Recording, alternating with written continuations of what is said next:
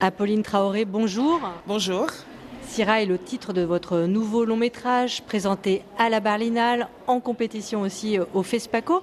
Syrah, c'est le prénom de l'héroïne principale. J'ai presque envie de dire que c'est une super héroïne, parce que dès le début du film, euh, c'est une jeune fille euh, nomade qui fuit son village, enfin, qui va aller se marier avec un chrétien. En cours de route, la caravane est attaquée par des terroristes.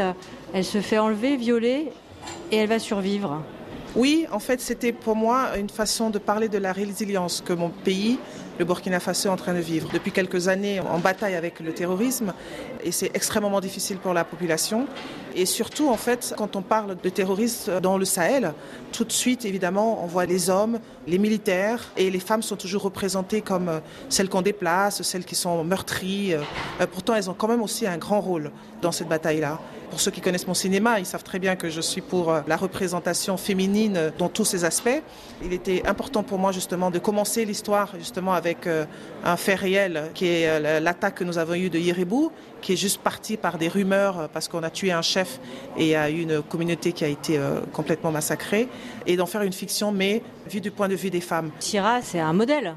C'est un film de survie au début, puis euh, après, ça va être, elle va prendre les armes aussi. Elle est incroyable, Syrah. Oui, oui, euh, parce que c'est ce que ces femmes-là aujourd'hui vivent. Hein.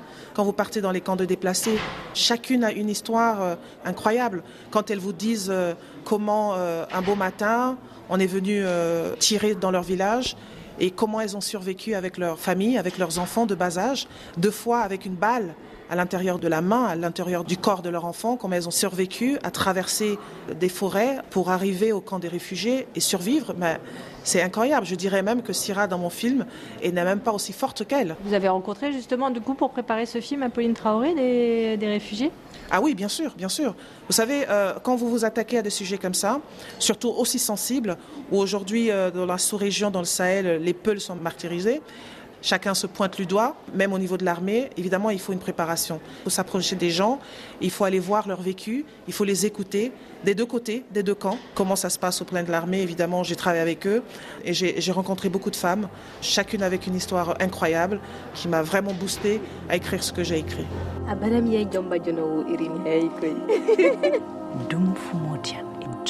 Apolline Traoré, comment vous avez tourné? Parce que vous avez tourné en partie dans le désert À l'origine, ce film devait se faire au Burkina Faso. Tout avait été réglé au millimètre près. Et juste après le, le repérage, il y a eu encore cette deuxième attaque de Solan. Et à ce moment-là, le gouvernement m'a malheureusement interdit la zone.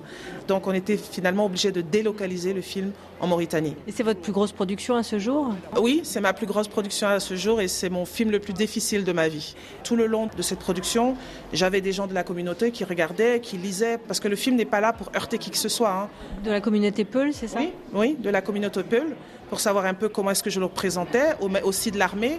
Donc voilà, j'ai vraiment inclus tout le monde pour ne pas vexer qui que ce soit. Le but vraiment, c'est de donner de l'espoir à, mon peuple pour dire que voilà, on va y arriver. Apolline Traoré, merci. Je rappelle le titre de votre nouveau long métrage en compétition au FESPACO, c'est Syrah.